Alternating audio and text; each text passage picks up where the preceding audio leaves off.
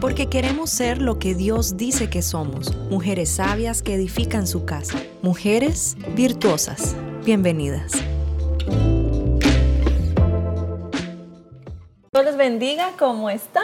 Qué emoción poder estar acá una vez más. Estamos en el tercer episodio de Virtuosas. Eh, como ustedes ya saben, cada miércoles y cada viernes pueden escucharnos por medio de Spotify y también en Benecer Televisión y Estéreo Más.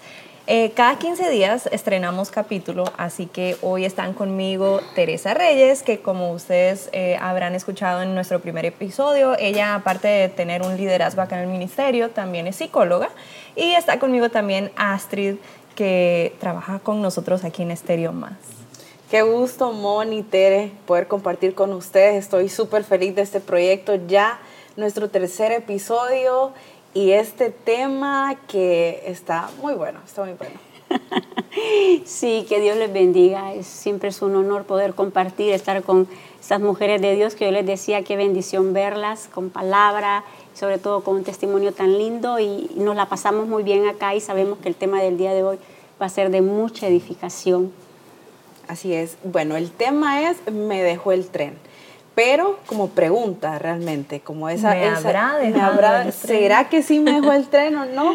Bueno, esa pregunta que nos hacemos en, en, cualquier etapa de nuestra vida o en algún momento de nuestra vida por una etiqueta que se nos es puesta, porque ya estoy grande y todavía no me he casado, o no tengo a alguien a mi lado, entonces por eso dan la etiqueta de me dejó el tren o de solteronas o de y para cuando el novio, cuando las reuniones familiares, la tía, eh, sobrina y el novio, los abuelos, ¿verdad? Entonces, bueno, ese va a ser nuestro tema de hoy y sobre todo, eh, pues conocer, ¿verdad? Que mi felicidad no depende de mi estado civil ni de mi edad, de todo ese proceso que tenemos o que se va a vivir pero sobre todo que entender que esto es una temporada. La soltería es una temporada que se debe disfrutar.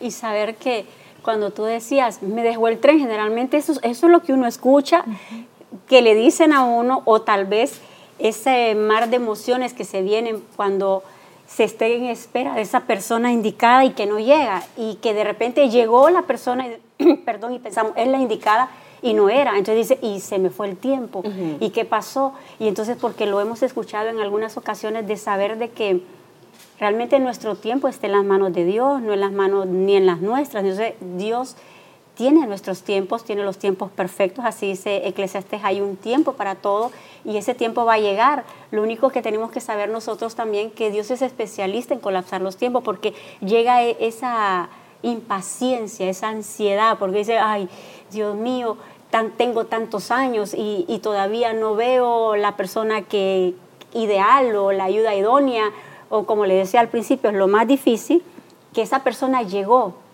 y pensamos, este es, y de repente tantos años de relación y resulta que no era. Entonces dice, entonces ya se me terminó el tiempo. Entonces decirle, no, no, nada que ver con eso, porque a nosotros nos dice la palabra de que hay un tiempo para todo y que Dios es especialista en colapsar los tiempos. Y ahora sabemos que, hay una tasa de longevidad, le dice que ya no son los mismos años, hay más esperanza de vida. Entonces ya no puede decirnos los 30 de antes son como los 20, los 40 son los 30, los 50 son los 40 y estamos viviendo más, gracias a Dios. Eso es una información general donde aparentemente eh, ya en los países europeos viven hasta 80 años, de 78, 90, en los ya latinos de 70 a 80. Entonces hay una esperanza de vida donde dice, no, nada que ver, de que tengo 30 con la leche en los dientes.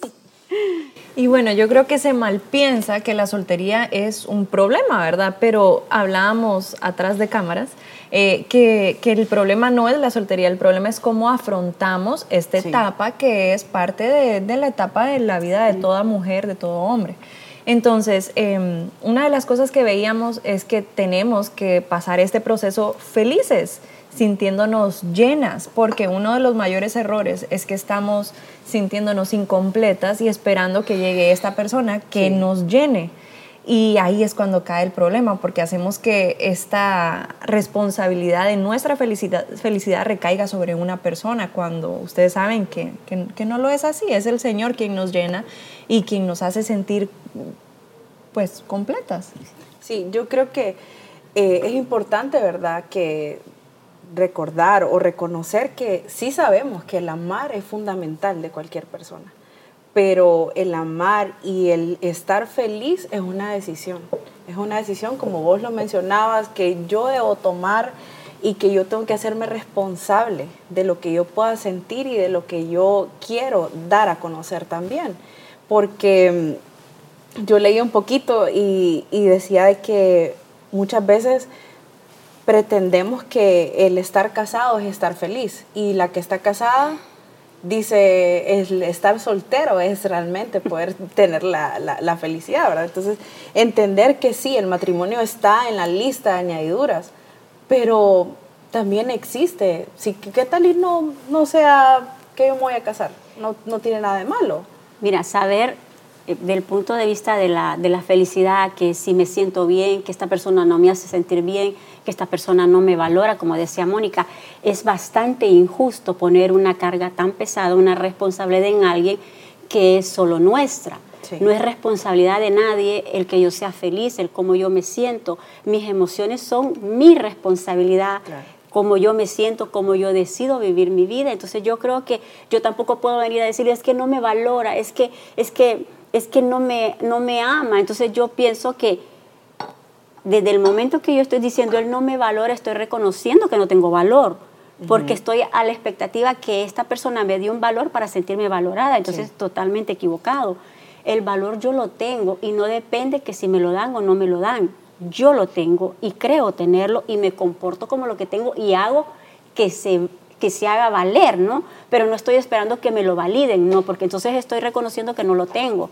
Entonces muchas veces nosotros queremos, es que no me ama, es que no me consiente, es que no me valora, pero nosotros necesitamos, es responsabilidad nuestra, valorarnos, respetarnos, porque a veces le vamos a pedir peras al olmo. Yo le digo a alguien, eh, y, y, ha funcionado a veces esa terapia, que les he puesto a hablar con la pared, dile, dile que, que, te responda, ¿por qué? Pero no, que usted cree que yo, no, tampoco es para tanto, no estoy de psiquiatra, pero lo, que pasa es que a veces estamos contando lo que hace falta, estamos esperando y teniendo muchas expectativas de otras personas, exactamente. Como mendigos emocionales. Exactamente. Y que siempre estamos esperando que nos amen, pero no, pero no nos damos cuenta que debe empezar por nosotras.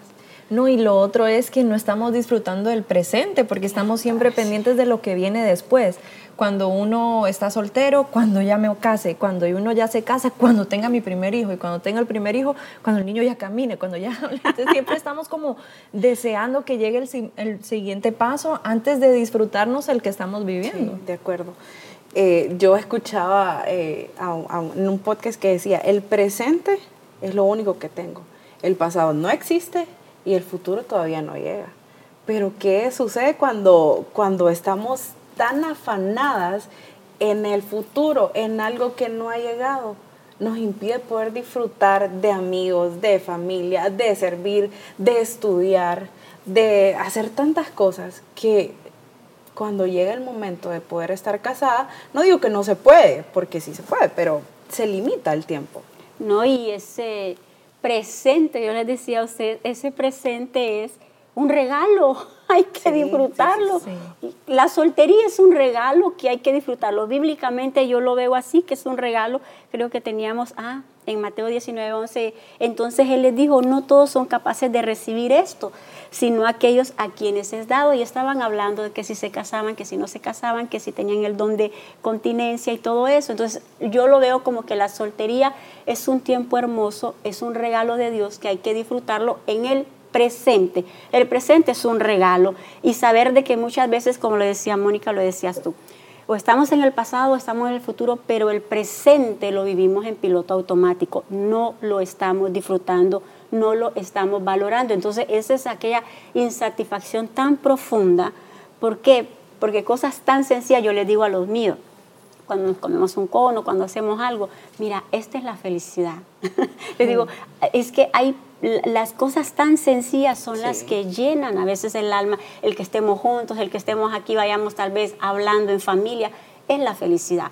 Pero muchas veces nosotros pensamos que el bienestar es bienestar, pero no es felicidad. Entonces nos queremos llenar de la persona ideal, que las medidas perfectas, que no sé, cada quien tiene, y, y es válido, ¿no? Pero hay cosas más sencillas que llenan realmente el alma. Y eso es la felicidad. Entonces por eso a veces estamos, porque no estamos disfrutando de esas cosas sencillitas, diarias, triviales, que llegue un gordo y la abraza, se le agarre de la pierna. Y esto es la felicidad. Pero la felicidad muchas veces la vivimos en piloto automático y no la estamos disfrutando, que es el presente. Y bueno, también podrán decir, eh, pero las tres están casadas, ¿cómo van a poder hablar de soltería? Pero todas estuvimos, estuvimos solteras. Sí, en algún momento pues pasamos por esa temporada. Y mm, también tuvimos nuestros desaciertos, también tuvimos nuestras malas decisiones y todo lo que conlleva, pero eh, ¿se acuerdan cuando lo platicábamos el tema y hablábamos que en algún momento como mujeres creemos que un hombre nos va a completar, que un hombre va a venir a, reparar o va a venir a, a completar todo lo que, lo que hay en nosotras? Que está dañado. Yo creo que podemos confundir fácilmente el completar con el complementar, que es algo muy diferente. Yo creo que uno en el matrimonio se complementa, las faltas de uno las puede tener como fortaleza el otro, las virtudes.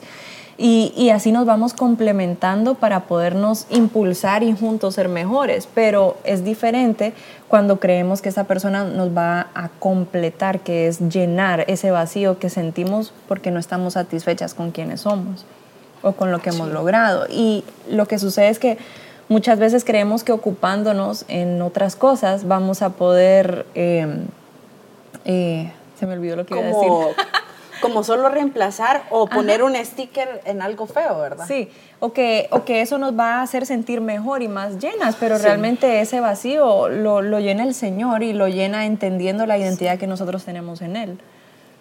Es que nuestra alma es tan profunda que realmente solo Dios la ama, la aguanta. Yo le digo, yo amo ese verso él ama nuestra alma, porque el alma es tan emotiva, tan berrinchuda y no es fácil, ni nosotras mismas nos aguantamos a veces, lo hablo por mí, ¿no?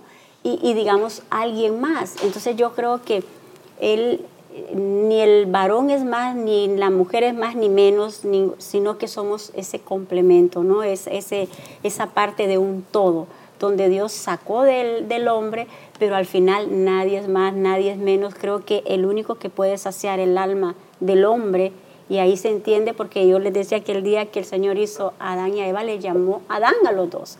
Hembra y mujer los creó y le llamó Adán. Entonces Dios nos ve en esa igualdad, con ese amor y con esa certeza que en lo personal lo tengo, que el alma del hombre solo Dios la puede saciar, la puede llenar. Es demasiado injusto poner esa responsabilidad en un ser humano, no va a poder, todos fallamos, nosotros fallamos, entonces el que nosotros podamos estar emocionalmente, que nos sintamos felices o, o tristes o que tengamos motivación porque me aman, porque me respetan, porque me trató bien, eso es demasiado injusto. Yo creo que es un peso muy grande que nadie lo puede eh, llevar. debería llevar. Exacto, porque solo Dios puede saciar eso. Y cuando nosotros entendemos que todos somos imperfectos, que esa persona que usted está demandando y tiene muchas expectativas, eh, tiene defectos, así como nosotros, así como usted, entonces uno dice, no, es injusto.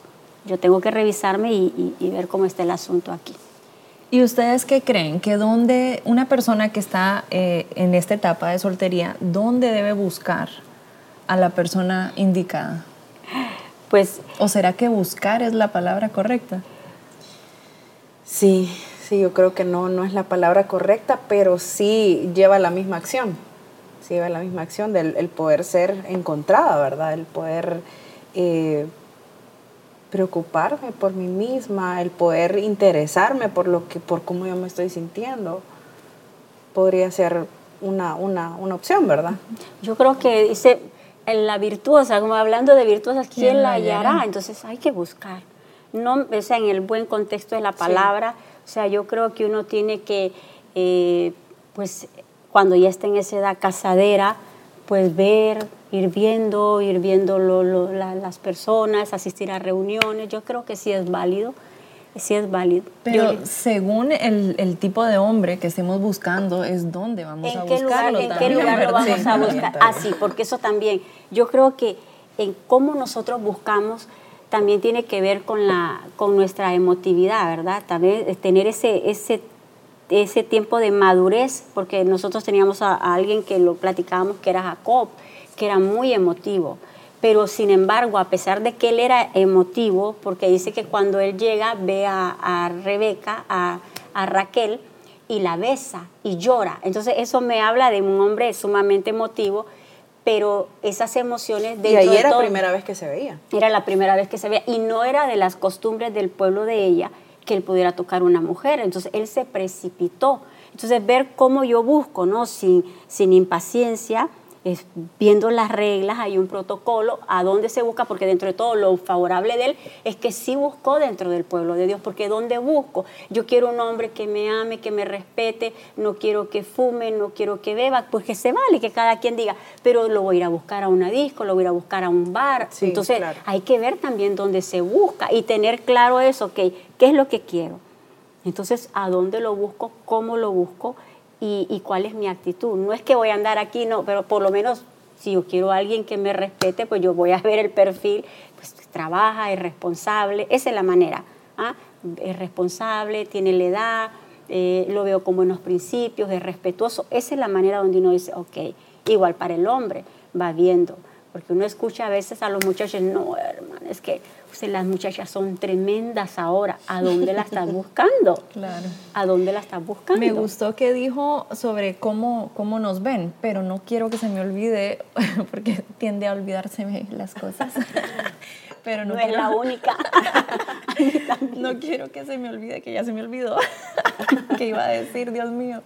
Eh, le iba a decir Ay, no, se me olvidó. Entonces, si quieren, sí pasemos bueno, a cómo para que, Para que vean que, que, que, esto es una plática, así sucede. Sí, sí, la idea es, que parte sea una conversación. Sí. sí, yo pues analizaba un poco lo que mencionaba y decía algo de paciencia, ¿verdad? El de poder esperar.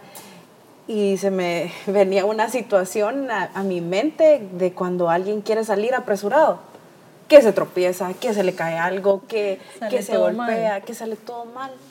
Y muchas veces andamos así, andamos así porque tal vez nuestro entorno ya está en edad casadera o ya se están casando, entonces ya sentimos esa presión de que ya esa es hora y y tal vez ni se nos ha puesto la etiqueta de solterona, pero nosotros sentimos la presión, ¿verdad? Y ocurre esa, esa situación del querer hacer todo rápido y querer presionarnos y olvidamos cómo estoy yo, cómo está mi autoestima, cómo está mi amor propio, cómo me ve la gente, cómo yo transmito lo que, cómo yo estoy, porque se evidencia cómo estoy. No, y eso también eh, hace que, que, llamemos la atención para bien o para mal. Entonces, para mí, el punto primario de todo es trabajar en uno mismo para que comencemos a vernos como una mujer feliz, completa, eh, que, nos que, que se ama a sí misma para que alguien vea esa gracia en nuestros ojos, ese, ese, esa pureza de nuestro corazón a través de nuestra mirada y que diga, hey, me llama la atención. Conlleva un tiempo de preparación, pero habíamos dicho ese tiempo de preparación donde al igual que Esther tuvo un tiempo, un año en aceites y afeites. Entonces yo creo que nosotros debemos de saber que hay un tiempo de preparación, que lo podamos ver ese tiempo de espera, que si ya estamos en edad casadera, que yo le puedo decir, a mí me animaba mucho en estos tiempos, ¿verdad? Porque los 30 de ahora ya no son los 30 de antes. Los 30 de antes, en mi época, ya los 30, ya textualmente el último vagón, decían, porque ya lo había dejado el tren, porque las mujeres se casaban de los 16, 20, ya, eh, es que era máximo, eran los 30, exacto.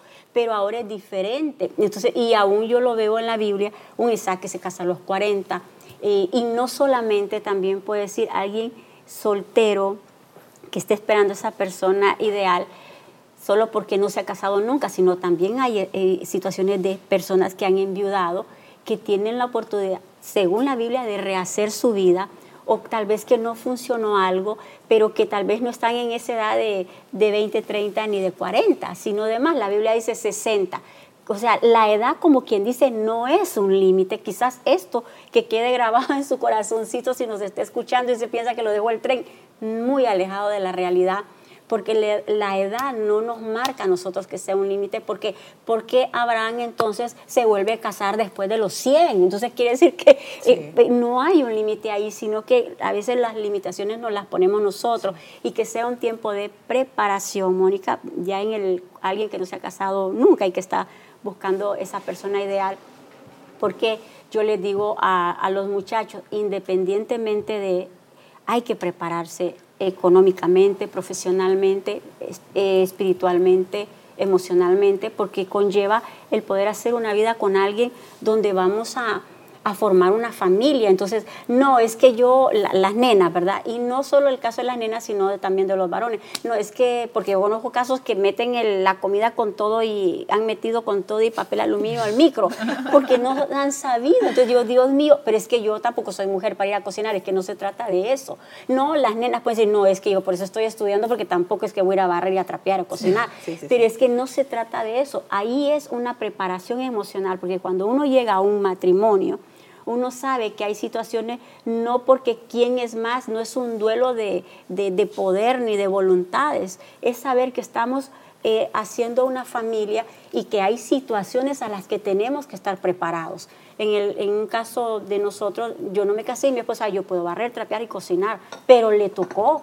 ¿Por qué? Porque yo estuve siete meses en una cama postrada y la economía no daba para tener una ayuda. Entonces había que aprender a cocinar y sus, sopas Maggi son una gloria, lo que en serio se los digo textualmente, así fue, nos sostuvo tortita con queso, pero era una situación de emergencia y uno no sabe qué puede pasar en, ya en un matrimonio, pero en una preparación pues yo aprendo a picar un huevito, a hacer algo por si a un caso toca, no es que voy a estar todo el tiempo eh, cocinando, ni es que, porque si hay alguien que ama la cocina, yo conozco gente que ama la cocina, son expertos, son chefs, pero ¿qué tal que no la ame? Pero tenemos que ser aptos. Y quizás no especialistas, pero sí es un tiempo de preparación y que tengamos esa aptitud y la actitud de hacerlo. ¿Por qué? Porque no sabes, ay, es que yo, yo voy a, por eso voy a trabajar para pagar una muchacha. ¿Y qué tal que aunque tenga los medios económicos no le encuentras?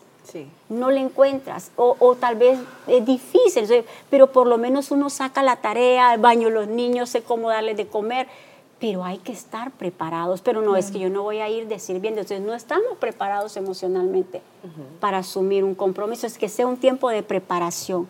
Yo creo que la soltería es un regalo, ay, perdón, es un regalo, pero también es la oportunidad de prepararnos para lo que viene y asumirlo con la responsabilidad y la madurez necesaria. Porque dice, dejará el hombre, dejará el hombre a su padre y a su madre y se unirá a la mujer. Tiene que ser un hombre en el sentido de la palabra maduro y una mujer, no niña, que haga berrinche, no, pero es que se me arruinan las uñas. No, nena. ¿Qué? Bueno, pero yo y ahí yo tengo como una pregunta. Emocionalmente, ¿cómo me debo preparar? ¿O qué es lo que yo debo identificar? Bueno, ya estoy casada, pero me pongo en el, en el lugar de alguien que está soltera, que ya está próxima a los 30, que tiene esa etiqueta que se le ha puesto, que cómo me debo preparar. Y yo siento que ya estoy lista, pero, pero quiero examinarme. ¿Cómo, ¿Cómo debo hacerlo? Emocionalmente, ¿qué, ¿cómo debo estar? Bueno, yo creo que emocionalmente, eh, sobre todas las cosas, aprender a estar agradecida, contenta y feliz disfrutar de si estoy soltera, quitarse, quitarse la etiqueta de solterona, quitarse la etiqueta o, pensar en, su, en su interior, me dejó el tren o se me está terminando el tiempo, porque le estamos diciendo, el tiempo definitivamente no hay un límite. O sea, eso depende de cada quien. Entonces, eso va a depender de su madurez emocional, porque como me veo, como me siento, me veo. Entonces, un, una emoción se convierte en un sentimiento y el sentimiento llega a ser un comportamiento. Te llega una emoción, te llega un pensamiento, ay, no es que ya ya se me pasó la edad, te vas a comportar como que ya se te pasó la edad. Pero si una, una emoción logras controlarla, no se va a volver un sentimiento. Un sentimiento es aquello que ya, ya, te, ya, ya lo puedes percibir, ya te cambia el estado de ánimo y sin querer se te volvió un comportamiento y te vuelves amargada, te vuelves eh, malcriada y, va a tener actitudes como dice nuestro pastor, ¿verdad? el que se siente rechazado se hace rechazable. Entonces, controlar las emociones. Desde ahí, desde el primer pensamiento. Tomando lo que dice Tere de cómo me, me siento, me veo, ahí va también lo de que tenemos que procurar ser personas agradables, no ser confrontativas, eh, conflictivas, odiosas, mala gente, todo eso afecta muchísimo. porque, porque obviamente qué hombre va a querer estar con alguien así. Sí, con alguien enojada, con alguien triste, creo que no, nos volvemos, nos sacamos del mercado solitas.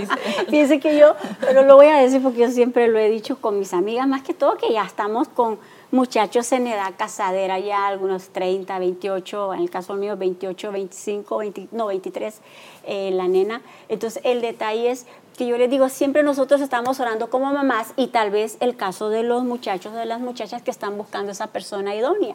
Y dice, ay, que el príncipe, que como David, que no sé qué, y que la princesa, si es para el varón, que sea así como Esther, apartada, que, se, que pueda ser sumisa, obediente, que se prepare. Y le digo, mira, nena, nosotros tenemos que saber de que queremos el, el príncipe azul, pero también que se prepare la Fiona que tenemos en casa, porque a veces es una obra. Entonces yo le digo, nena, oremos, mejor no estemos tan pendientes del príncipe de afuera que oremos y Dios va a hacer la obra. Pero a veces no queremos educar a la Fiona de casa o tenemos príncipes del desierto. Entonces como padres en este caso no, pero yo creo que en el caso de los solteros decir, ok, soy la Fiona, estoy, estoy muy gruñona, va a decir, no, realmente los espanto o algo así, y igual él, o sea, no estoy siendo tan caballeroso, porque al final quiero una princesa, pero no me estoy comportando como un príncipe. Entonces revisar eso, qué es lo que quiero, pero yo creo que hay una siembra y una cosecha. Entonces yo le decía a un muchacho, me decía, aguante hermana, se portan mal, hombre, las mujeres son infieles ahora, usted no sabe cómo son las muchachas. yo le decía, ¿y usted quiere que yo sea fiel? Ah, le digo, o sea que solo porque te son infiel tú vas a ser infiel, entonces quiere decir que no eres tan fiel, porque uno no es fiel porque me sean fiel, sino porque es nuestra naturaleza, porque Dios es fiel. Entonces, séle fiel a Dios y que al final ¿Qué te importa que te sea infiel una novia? Al final tú siembra para que tengas una esposa fiel y al final lo vas a cosechar.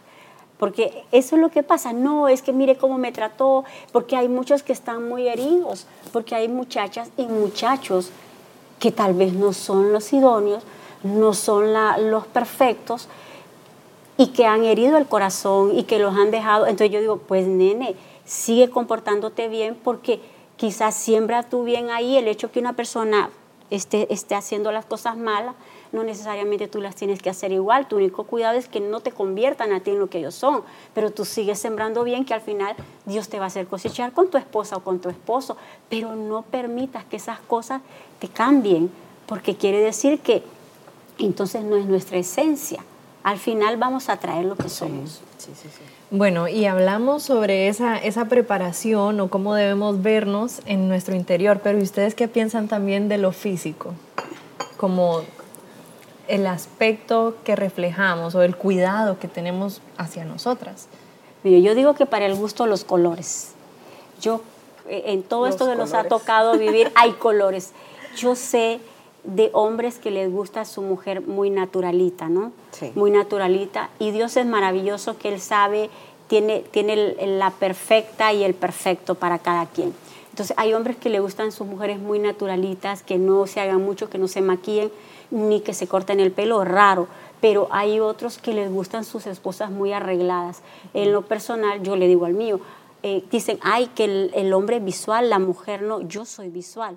yo le digo a mi no, yo soy visual. O sea, yo tengo que alzarme y decir, mi amor, a mí me gusta verte realmente arregladito, que te cuides y todo. No, no, no, no, no, yo soy visual. Entonces yo le digo, claro, obviamente el hombre lo es más, pero también creo que para el gusto de los colores y en lo personal, creo que sin que dejemos de perder nuestra esencia hay cosas que no voy a hacer, me tengo que agradar a mí misma primero.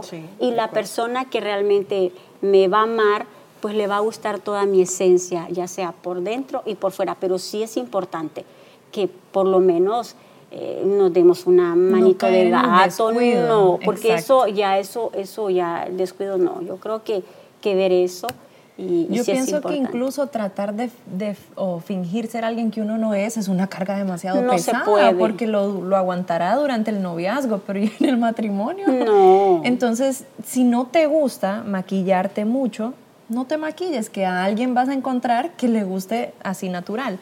Pero sí creo que es importante que no caigamos en, tener las uñas llenas de lodo, las uñas mal cortadas, que toda descuidada, o sea, que no se vea como que ya no hay amor propio, porque realmente si, si nosotras no, no demostramos, eh, no nos vemos cuidadas, pareciera que no nos amáramos. Tiene que ver, tiene que ver cómo te ves. Iba a decir algo y se me olvidó. Bienvenida. No, pero, pero sí es, importante. Yo creo que es ese equilibrio, ese equilibrio divino y saber de que hay, hay una persona ideal para cada uno de nosotros y, y, tal vez a usted no le guste maquillarse mucho, pues va a haber alguien que le gustan naturales, pero no perder nuestra esencia, pero sin abusar tampoco, ¿no?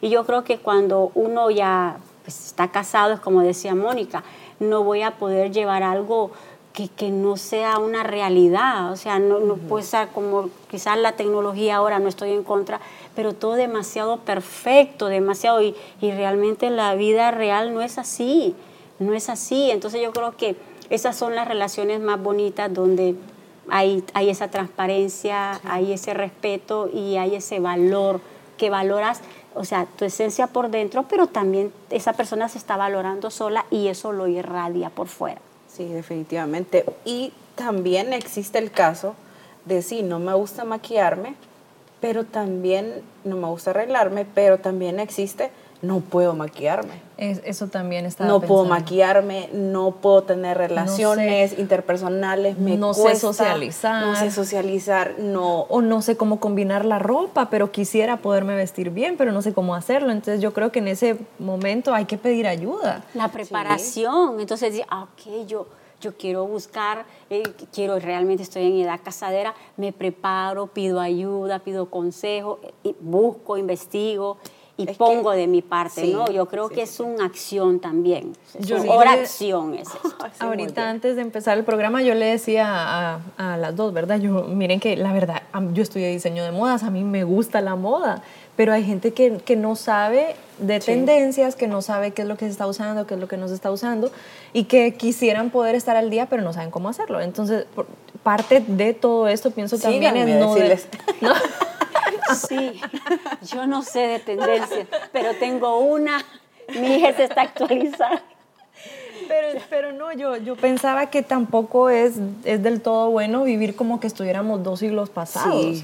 Entonces sí, está bien que haya alguien que nos pueda guiar y que nos pueda decir, mira, esto ya no se usa. No digo que lo que esté al último grito de la moda de hace un año ya no sirve, pero pero sí que, que si estamos usando todavía las, las túnicas de, de, hace un millón de años, pues que nos puedan decir como, mira, esto sí, sobre todo eh, el poder reconocer, porque ahí va también en juego el ego, ¿verdad? No, es que el que me quiera me va a querer como soy.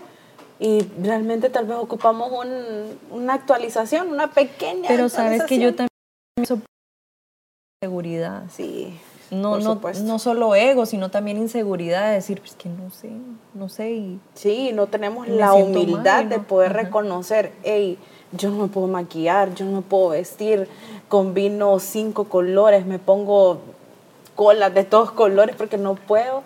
Eh, el poder reconocer, ¿verdad? Y ahora hay tantas, tantas cosas, Moni, en las que podemos buscar ayuda. Por ejemplo, Pinterest eh, Seira Mónica, también nuestra amiga Cris, o sea, que ella se maquilla, eh, está enseñando, ¿verdad? Tendencias ahí en sus tutoriales. Entonces, realmente podemos buscar ayuda, podemos buscar ayuda y, y la vamos a encontrar. Cuando tengamos esa actitud correcta, intencionalidad también, vamos a, a poder ver esos frutos que queremos. Fíjate que hay algo que yo le digo a Mónica, Mónica, si Mónica ya no me hace a mí con las tecnologías, ya no va a haber nadie que me pueda meter en redes ni nada, porque yo he sido relajada. la vamos a encontrar en redes. Sí, ya, nos han preguntado por las redes sociales. Y le digo a Mónica, mire, esto ha sido una ardua labor, pero lo que les quiero decir, tal vez, que a nosotros nos sirve mucho, está bien, hay que buscar esa información y todo, porque es fabulosa, pero yo siempre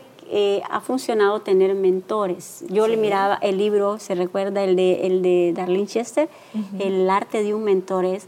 Entonces, el tener mentores, que haya un mentor que te pueda decir las cosas sin que tengas derecho a sentirse ofendida. o sea, decir, sin que, y, pero esa persona es alguien que tú escoges, que sabes que te ama, que vale, que, que, te puede aportar espiritualmente, eh, emocionalmente, secularmente y también creo que físicamente. Tener esa persona que, ay, no, eso no te va, pero que sabes que, ah, es cierto. Entonces yo en lo personal tengo a mi hija. Entonces, no, mamá, eso te queda horroroso, mamá, eso no te va. y yo le hago caso, porque obviamente me ama. Me hizo acordar a mi suegra que, mi hija, yo creo que tienes que empezar a buscar una talla más. Ella ayudaba en todo. Dulces son las heridas del que te ama. Y usted, porque a veces yo venía, a veces, ay, le digo, mamá, te fuiste con esa blusa. A las hermanas me dijeron que era linda, te mintieron.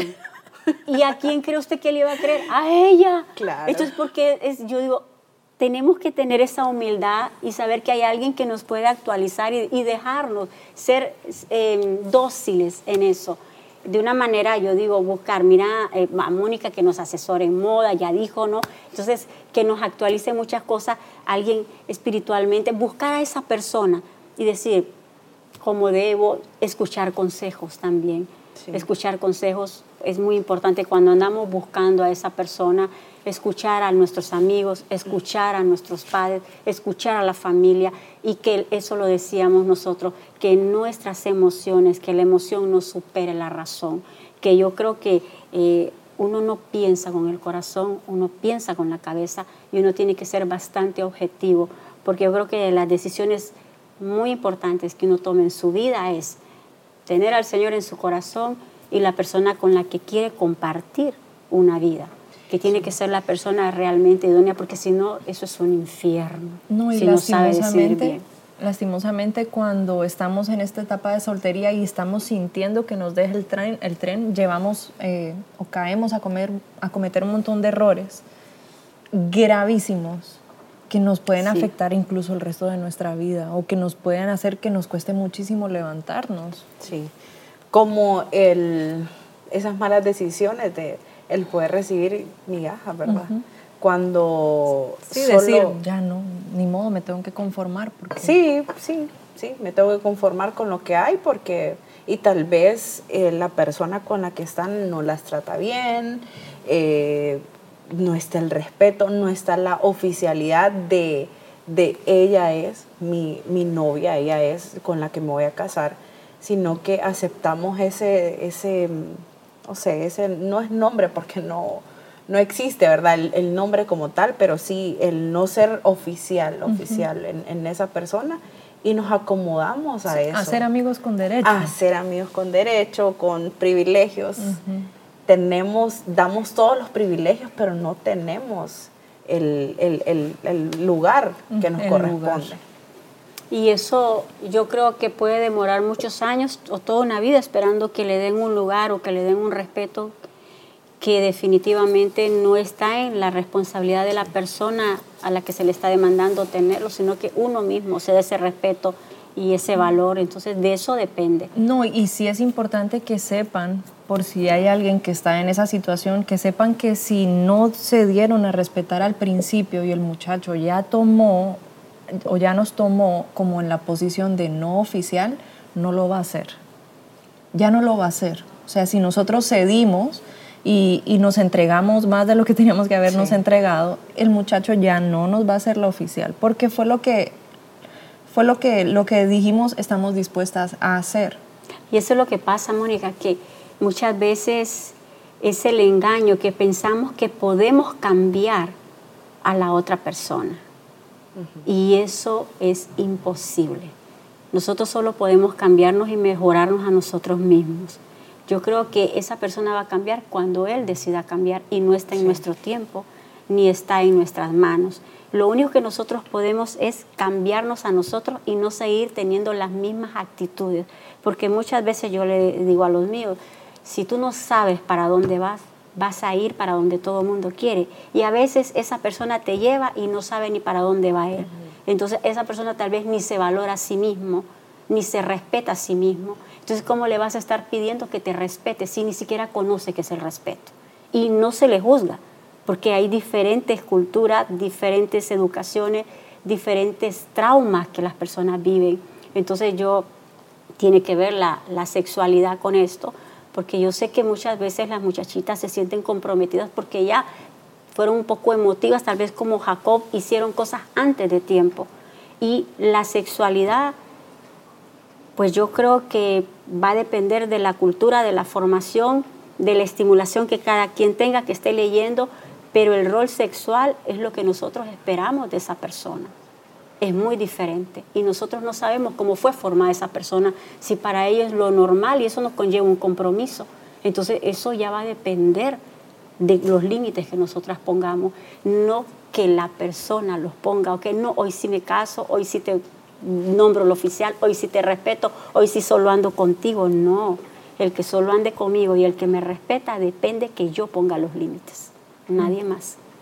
De acuerdo, es también nos hace caer en ese estigma, ¿verdad? De que de porque tuve relaciones sexuales ya eh, ya no no tengo el valor ya estoy descalificada, ya alguien más no me va a querer, entonces aceptamos malos tratos, aceptamos el quedarnos con esa persona, el tomar esa mala decisión, porque ya me dejó el tren, entonces, y fue con el que probé, con este me quedo, aunque me trate mal, aunque no me dé el lugar que me corresponde, pero aquí estoy fija. Y, es difícil, mira, a mí me duele a veces el corazón con todos los casos que vemos y nosotros los hablamos muchachitas enfrentando situaciones tan tremendas, de enfermedades tan crueles, porque tuvieron una relación y me decía alguna de ellas, ¿verdad? Que no es tanto esta persona que sabía que estaba así, no le importó hacerme este daño a mí y, cargando con todo eso a solas en ese secreto y soportando cosas, cuando yo lo veo de una manera eh, bíblica, ¿no? Donde lo comentábamos que está a mí me enternece ese, yo me la visualizo a veces en la escritura cuando él ve a la mujer que dice que le encontraron en el hecho mismo del adulterio y le dice, mujer, ¿quién te condena? Yo no te condeno, no lo hagas más. Pero hay muchachitas que a veces llegan tan heridas emocionalmente, físicamente, con enfermedades dolorosas, que sus padres ni las pueden acompañar porque se sienten avergonzadas de lo que está pasando. Entonces yo digo, es poner un límite. Es decir, el Señor no condena eso, pero decir, no lo hagas más. Entonces, que nos aprendamos a valorar y que no hay pecado tan grande. Yo creo que el único pecado que Dios no puede perdonar es que nosotros pensemos que nuestro pecado es muy grande para que la misericordia y el amor de Dios no lo cubra. Eso sí es delicado. Yo creo que tampoco estamos diciendo vayamos y pequemos deliberadamente, no, porque cuando uno experimenta una misericordia tan grande que no importa si ya dio la prueba de amor, no importa eh, que aparte de esa prueba de amor quedó enferma por alguna situación que se dan, que se dan y que muchas veces no se hablan y son temas que se deben de hablar, los jóvenes lo deben de saber. Hay un porcentaje increíble de enfermedades de transmisión sexual mortales, no solamente el SIDA, y se tiene que hablar de eso y están cargando con, con esa culpa. Es decir, no hay un pecado tan grande, solo creer que no te vas a poder levantar de ahí, que Dios no te pueda levantar, que Dios no te pueda redimir y que no puedas tener promesa de ser loada con cantos nupciales.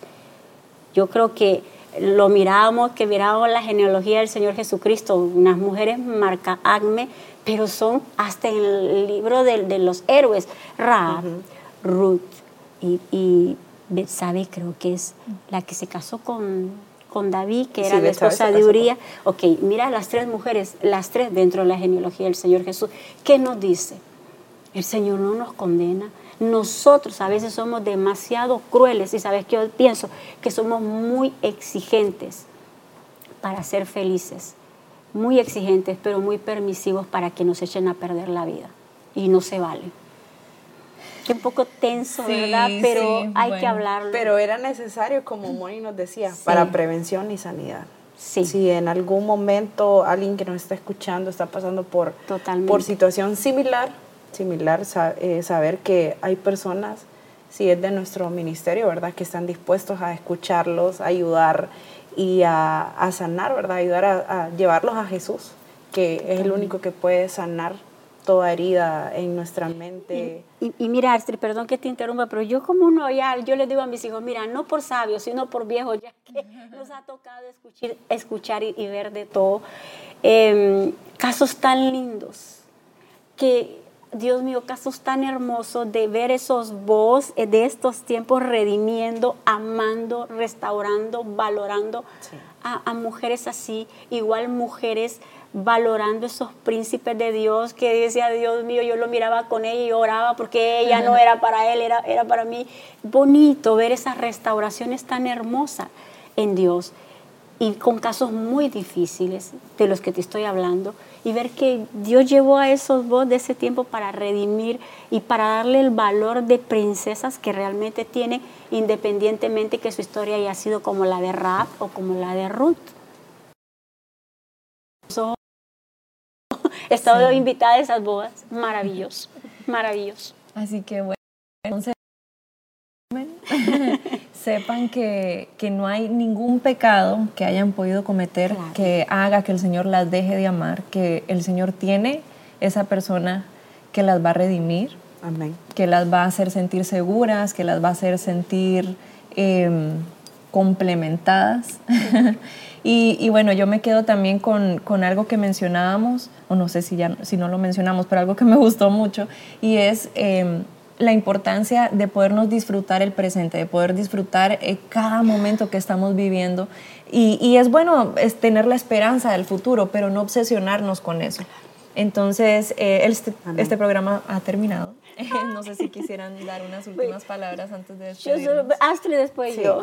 Eh, pues yo me quedo con, con, varias cosas. La verdad es que he aprendido mucho de, ustedes, pero eh, me, me, quedo con, con poder compartir, que seamos intencionales. Eh, si no nos sabemos arreglar, pedir ayuda, si nos cuesta saludar, empezar a hacerlo, que al inicio quizás no va a ser genuino, pero luego se va a dar, se va a dar de genuino, como decía Moni, poder disfrutar nuestro presente, nuestra temporada. Eh, si no hemos estudiado, ponernos a estudiar. Estamos en el momento indicado. Eh, si no nos hemos, tal vez esto sea un poco superficial, pero de verdad uno qué bien se siente cuando se arregla, cuando eh, nos teñimos el pelo, nos vemos diferentes. Hay tantas cosas en las cuales nosotros como mujeres podemos trabajar para poder vernos y sentirnos diferente, eh, amadas por nosotros mismos y que seguramente puede ser el imán, ¿verdad? Para traer ese voz quizás o o David, no sé, algún nombre. No, y Dios es tan bueno de la, Biblia que lo podamos tomar. No, Dios es tan hermoso que Él sabe que nuestro diseño es diferente. Él sabe nuestros aceites y afeites. Y yo lo que siempre me ha ministrado mucho en mi corazón para esas personas que están esperando la ayuda idónea, esa persona idónea, esa mujer o ese hombre de Dios, es que cuando el Señor dice que hizo caer un sueño profundo sobre Adán y, de, y, sacó de la costilla y formó a Eva y se la trajo. Y cuando él la ve, es que a mí me gusta visualizar mucho los, los, los, textos. Dice que él dijo, esta ahora es hueso de mi hueso y carne de mi carne. O sea, hueso de mi hueso y carne de mi carne. Entonces yo creo que la persona ideal va a ser aquella que me ame como se ama, que me respete como se respeta a sí mismo y que no me va a hacer algo que no se haría él.